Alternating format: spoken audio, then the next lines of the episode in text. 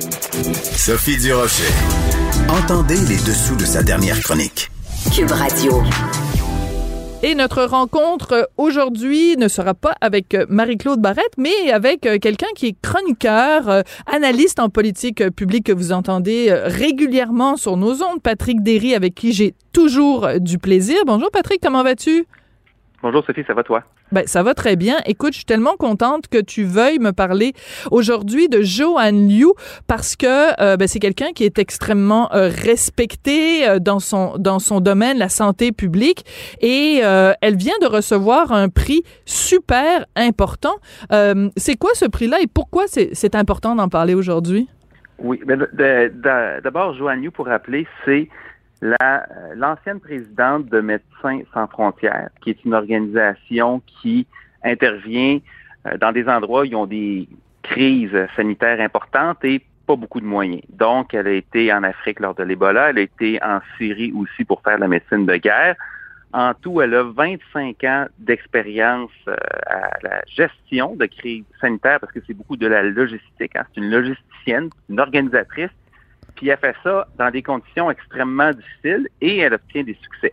Euh, et euh, écoute, en 2015, elle avait fait le top 100 des personnes influentes du magazine Time. Oui, on se rappelle. Donc, c'est une personnalité importante. Et euh, ben, au printemps 2020, l'autre chose, pour la, raison pour laquelle on en parle, c'est que on avait appris que le gouvernement du Québec, qui s'était fait proposer les services de Joanne Liu, avait refusé de l'embaucher parce qu'on la jugeait incontrôlable. Et écoute, on lui a même dit qu'elle manquait d'expérience dans la gestion d'épidémies au Québec. Mais non, c'était absurde. C'était absurde, Patrick. Je me rappelle fort bien à l'époque, justement, j'avais fait des entrevues avec euh, Joanne Liu à, sur les ondes de, de Cube et c'était absolument hallucinant parce que c'est comme si on disait, t'as géré quelque chose de huit fois plus complexe dans des conditions 15 fois pire que ce qui se passe ici au Québec, mais vu que tu l'as jamais géré ici au Québec, on te prendra pas, on va prendre quelqu'un d'autre qui, a moins d'expérience que toi. C'était, c'était absurde. Non, c'est ça. Je suis sûr, tu sais, tu, prends Mario Lemieux, ou en tout cas Nick Crosby, là, pour les plus jeunes, puis tu descends au niveau junior, là, il va être encore capable de marquer des points, ça va être juste plus facile. Ah, c'est bon. Euh, j'aime ça quand tu fais des analogies de, de hockey, même si j'y comprends rien parce que je connais rien au sport. Mais je, je, pense qu'on est tous capables de, de comprendre. Si tu es capable de courir euh, un marathon, je pense qu'on peut t'envoyer faire un sprint de, de 100 mètres. Tu, tu, devrais être quand même euh, capable d'en battre une coupe. Ouais. Écoute, et donc, hier, elle, Madame Liu a reçu un prix lors d'un congrès panaméricain euh, chapeauté par l'Organisation mondiale de la santé pour la gestion de services sanitaires et le leadership. Hein, le prix reconnaît la contribution exceptionnelle de la Dr Liu dans le domaine de l'humanitarisme médical et l'intervention et la gestion de crises sanitaires. Et on souligne en particulier son expertise pour la réaction aux pandémies et pour la préparation des systèmes de santé. Donc, tu sais, c'est exactement ce qui a fait défaut, pas juste au Québec, à l'échelle de l'Occident en général, mais au Québec en particulier, on s'est fait, on fait prendre de, de cours. Hein. On a, commandé les équipements. L'équipement de protection a été commandé, ça faisait déjà presque deux mois que le virus était là. Et euh, fait, bref, ça pour dire que nul n'est prophète en son pays, mais mais c'est plus que ça. Mais j'aime j'aime bien évidemment ton ton analogie de dire nul n'est prophète en son pays. Tu as tout à fait raison. Mais je trouve qu'il y a quelque chose de de, de même plus euh, décourageant que ça. C'est pas juste le fait qu'au Québec on n'ait pas fait appel à son expertise, c'est que euh, on, on a on a commis des erreurs qui euh, on aurait dû se baser justement au-delà de Joanne Liu sur le fait que ailleurs dans le monde, il y a des crises comme ça, semblables, qui avaient été gérées et on n'a pas retenu les leçons de ces crises-là. Donc, c'est doublement euh, décourageant parce que non seulement on n'a pas reconnu l'expertise de cette personne-là en particulier à laquelle on aurait pu, mais c'est qu'on n'a pas retenu l'expertise de de d'autres personnes aussi qui avaient vécu des choses semblables. On n'a pas tiré les leçons qu'il fallait. En fait, c'est, il y avait une forme d'arrogance là-dedans parce qu'on croyait, on se croyait à l'abri d'une certaine façon. Euh, tu sais, c'est pas juste l'expertise. Écoute, même l'expertise qu'on avait acquise ici, parce que dans la foulée euh, la crise du SRAS en 2003. Mais oui, à China, ouais. 44 morts à Toronto en 2003, le SRAS. Euh, il, y a, il y a des, évidemment, il y a des, des, leçons qui ont été tirées en Ontario, mais des leçons qui ont été tirées au Québec aussi, notamment l'INSPQ, quelques années plus tard, qui avait émis un rapport en 2007, puis qui avait dit, entre autres, il dit, écoutez, une des premières choses qu'on devrait faire, s'il y a une pandémie qui devait se déclarer euh, avec un virus respiratoire, c'est demander à tout le monde de porter un masque. Euh, ça, c'était en 2007. C'était national de santé publique. Et, nous, les gens qui travaillent à la Direction nationale de santé publique ici, euh, évidemment, c'est pas des incompétents, mais c'est pas des gens qui sont euh, habitués à affronter des pandémies. Des pandémies au Québec, on n'a jamais vécu ça. En fait, on a vécu ça la dernière fois, c'est la grippe espagnole. C'est quand même un certain moment. C'est des gens qui sont habitués à, pour des, des, déterminants, là, c'est des problèmes de santé mentale, d'obésité, euh, les quartiers défavorisés, euh, mm-hmm. le, jeu, euh, l'alcool, toutes ces, toutes ces choses-là, c'est des choses qui bougent vraiment pas vite. évidemment, c'est des choses importantes, mais je veux dire, tu agis sur des choses structurelles une pandémie, ça se déplace vite en tabarouette. Et euh, ce qu'on n'avait pas, c'est des logisticiens, des gens qui comprennent aussi comment ça fonctionne, c'est, mm. c'est quoi l'effet. Puis Joanne New, elle, elle a lancé plusieurs signaux d'alarme des tribunes et euh, c'est tombé essentiellement dans l'oreille d'un sourd c'est un peu dommage. Oui, et c'est d'autant plus dommage que, euh, je veux dire, en tout cas, je sais pas si tu as vu euh, euh, le documentaire, là, les 100 jours de préparation à la, à la, vaccination, où on voit toute la mise en place de ce, de cette, de ce, ce programme-là de vaccination. Puis c'est très bien, puis on, on, voit que ça a été super bien organisé, mais je pense que si on avait fait le même documentaire qu'on avait eu accès au début de, de la pandémie, quand tu avais docteur Arruda qui disait non, non, non, faut pas porter le masque parce que ça donne un faux sentiment de sécurité. Euh, je pense que ça, les résultats n'auraient pas été aussi reluisants, disons, pour, euh, pour l'équipe euh, Legault. Écoute, justement, parlons-en de la situation au Québec on peut, on peut regarder ce qui se passe en Alberta, où c'est vraiment la, déroute, là, je veux dire, c'est absolument atroce la situation là-bas. si le Québec avait fait la même chose que l'Alberta au mois de mars, qu'est-ce qui serait arrivé? Écoute, c'est la comparaison est intéressante à faire. On se rappelle, là, fin mars, 23 mars, M. Legault disait que 2021. tu parles du 2021. Oui. 2021, oui, absolument, cette année. Là. On parle de la, à, l'aube de la troisième vague. Euh, le premier ministre disait que le Québec résiste aux variants, résiste à la troisième vague. C'était une belle métaphore patriotique qui n'était pas très ancrée dans la réalité, mais ça faisait juste dire que pour l'instant, on n'avait pas trop de cas. Euh, et là, j'ajoute une parenthèse parce que ceux qui regardaient la progression du variant alpha à ce moment-là, en se séparant du reste, voyaient que ça montait puis que ça montait vite. Euh, mais bon. Et Dr Arruda avait dit, lui, qu'il pouvait vivre avec 2000 cas par jour. Hein? Bon, peut-être qu'il y a des gens qui vont mourir, mais s'il n'y en a pas trop, c'est pas si pire que ça. Et euh, le lendemain, la déclaration de Dr Arruda, écoute, c'était un demi-tour absolument spectaculaire. C'est la veille, Dr Arruda, dans, il était dans une entrevue dans la presse, il dit non, faut pas, faut surtout pas paniquer. Là, on a, on a peur des fois, puis faut pas. Et là, on ferme des centaines d'écoles, on impose des nouvelles restrictions.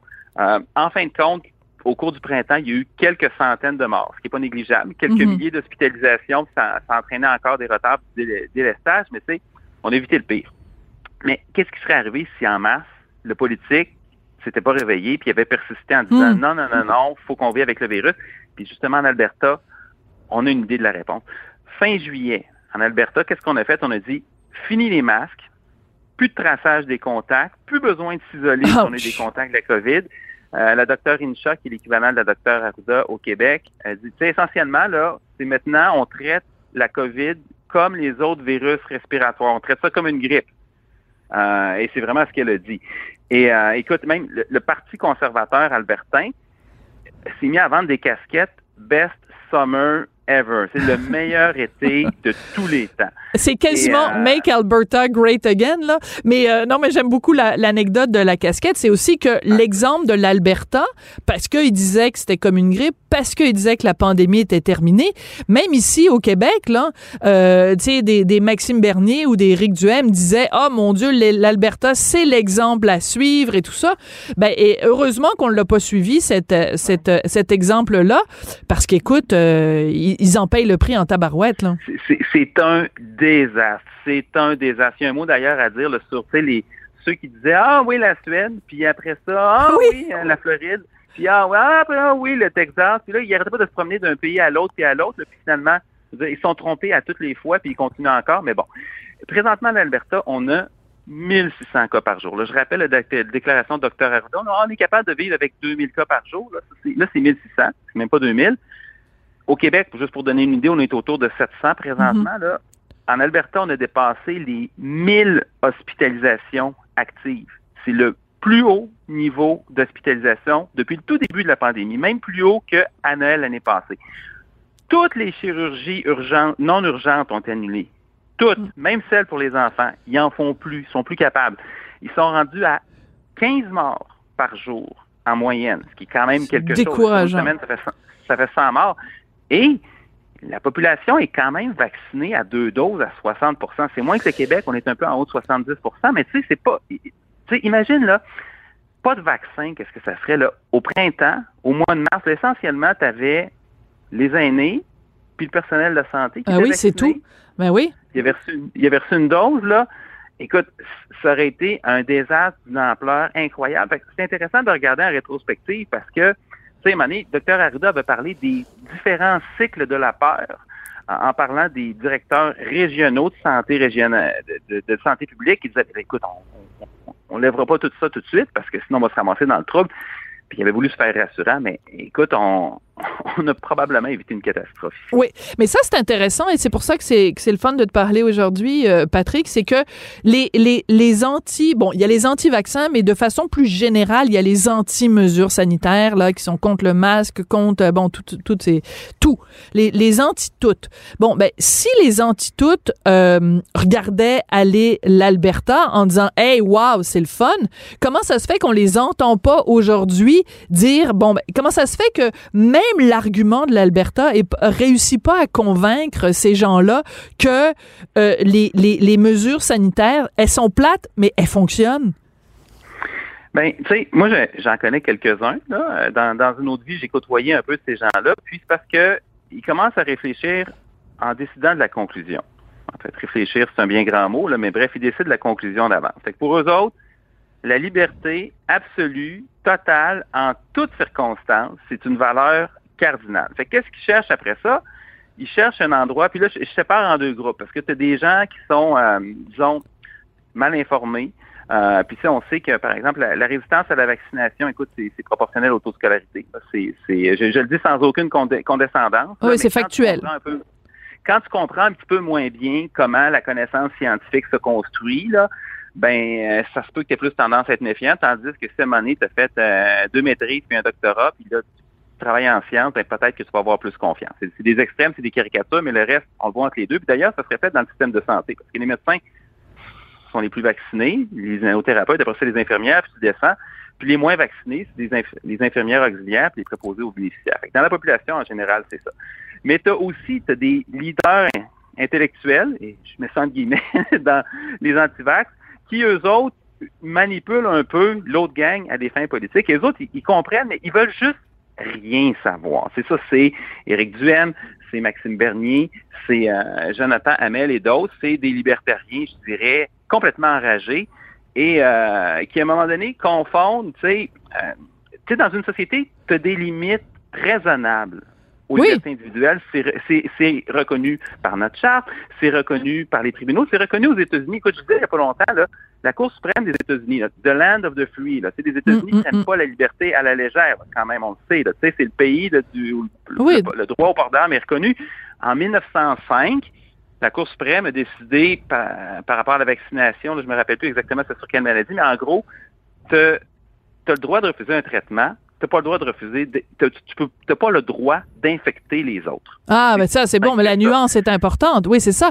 Mais tu vois, quand tu parles de ça, de, cette notion-là de, liberté, mais la liberté, de toute façon, elle est, elle est restreinte. C'est sûr qu'il y a plein d'exemples qu'on euh, peut donner. Euh, si tu es contre le passeport vaccinaire, ben à ce moment-là, il faut que tu sois contre le fait qu'on euh, contrôle ton, ton âge quand tu veux acheter un billet de loterie, quand tu veux aller à la SAQ, quand tu veux rentrer dans un bar. Si tu es contre les les les limites au déplacement. par exemple, Justin Trudeau qui dit bon ben pour utiliser les transports, il faut que tu montres que tu as un passeport vaccinal. Ben, à ce moment-là, tu es contre le fait qu'il y ait des limites de vitesse sur l'autoroute.